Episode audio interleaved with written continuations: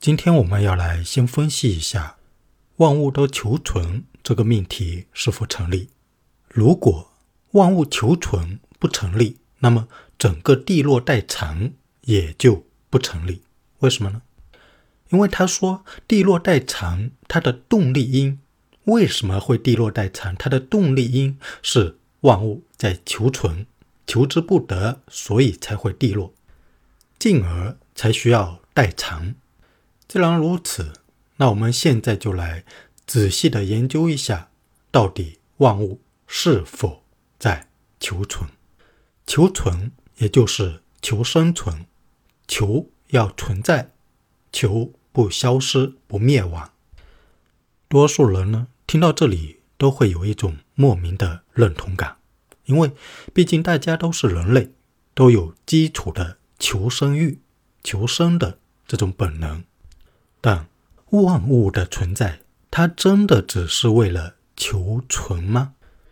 只要是一个事物是不再求存的，那么万物求存这个命题就是不成立的。如果要知道万物是否真的在求存，那么我们就得去寻找万物的根源，一切的根源到底是什么？万物到底是从哪里发展出来的呢？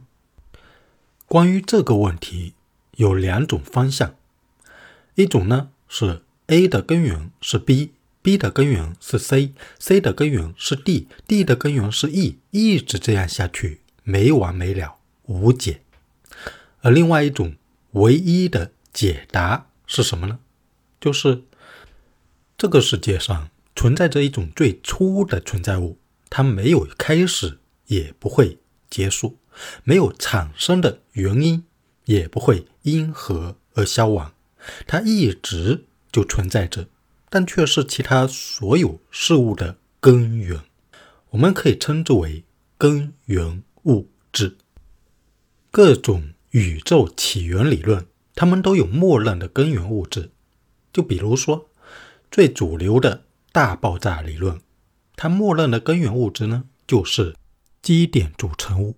它并没有告诉我们基点是从哪里来的，只是默认这个世界最原始的宇宙就存在基点这么一个东西，然后它大爆炸形成了现代的宇宙，也就是默认那个最初的、最原始的宇宙是基点组成物的那么一个宇宙。换句话来说呢，也就是它默认原始的宇宙是没有起源的，而有起源的只是现代宇宙。所以严格来讲，它只能说是现代宇宙起源理论。而其他的宇宙起源理论也是一样的。弦理论里面默认的根源物质是弦，它也没有说那个弦是从哪里来的，对吧？一开始。就默认它是存在的，然后基督教里面的默认的根源物质就是所谓的上帝，说所有事物都是上帝创造的，但上帝从哪里来呢？又是默认一开始就存在的东西。而佛教里面呢，就是那个可以产生一切的那个空，道教里面是可以产生一切的道，他们都是默认一开始。就存在的东西没有产生的原因，也不会因何而消亡。那要如何用演绎法来证明根源物质的存在呢？我们有两种方法。第一种演绎法证明名叫唯一解证明法。一，普通的事物发展要么有一个源头，要么无解。第二，但这个源头本身一定。不能再有源头。第三，否则这个源头就不是真正的源头。所以，要么无解，要么只有一个唯一的解。这个唯一的解呢，就是那个源头，而它不会再有源头。那换句话来说，也就是这个世界一定存在着一种根源物质，最终的一个源头。演绎法证明二，我们可以用能量守恒定律、质量守恒定律，还有智能转换公式作为公理进行推导，它们能推导出这个世界底层必然存在着一种根源物质，否则一切就凭空产生，也凭空消失了。因为这些守恒定律说的是能量、质量并不会。凭空产生也不会凭空消失。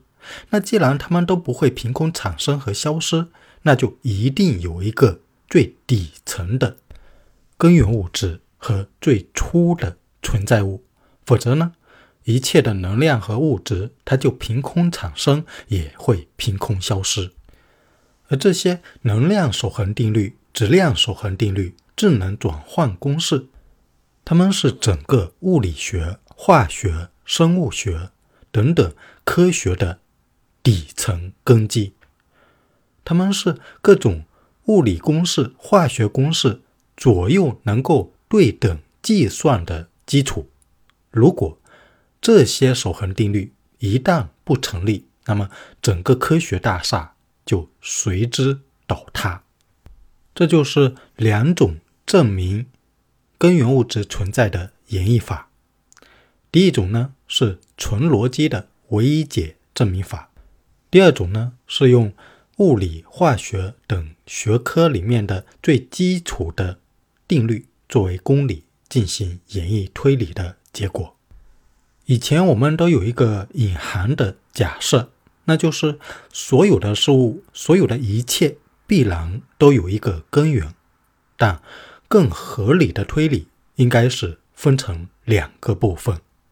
第一，最底层的根源物质本身并没有根源，没有产生的原因，也不会因何而消亡，否则它就不是根源了，对吧？第二，但它却是其他所有事物的根源，是其他所有事物产生的原因。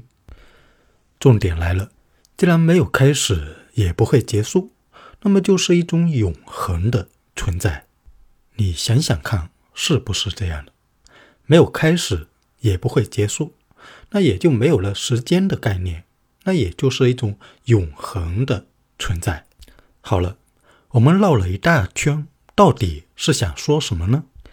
我们最终想说的是，根源物质永恒存在，那么它就无需再求存了呀，对吧？那万物求存这个命题，它就不再成立了呀。有些人可能还会以为根源物质在分化，分化成其他各种事物。然而，实际的情况呢，是根源物质不仅没有在分化，反而在聚合化、在组合化，因为。根源物质是这个世界最小不可分割的存在物单位。既然已经是这个世界最小不可分割的存在物单位了，又怎么可能会进行分裂和分化呢？它只有一条路，那就是不断的跟其他的根源物质一起结合成、组合成不同的。整体形态，而这些整体形态，它们都可能会消失，都可能会灭亡。而它们最终消失、分解、灭亡之后，都会分解为最底层、永恒不灭的根源物质。真正在分化的，并不是根源物质，而是我们用来分类事物的。虚拟类别词语，具体的类别词语会变得越来越多，用来描述不同整体形态的类别词语会越来越多，仅此而已。这才是真正的所谓的分化。而现实中，那个根源物质本身，它是在聚合化，它是在组合化，根本就没有在。分化呀！既然最初的、最根源的最底层的存在物，它无需再求存，它永恒的存在着，也就不会分解、残化，而是一种最小的、不可分割的存在物单位。这种存在物单位还是永恒存在的，那也就没有了所谓的弱化这一说。那没有弱化，也就无需代偿了。所以，最终万物没有地落，何来代偿呢？没有地落，何来代偿呢？地落代偿在这里面就已经不成立了呀。于是。我们的专栏就结束了吗？No，这才刚刚开始。整个地落代偿的理论不符合逻辑三洽，也不符合简易律。而今天所说的只是地落代偿不符合自洽的其中一个方面，后面还会有更多的内容。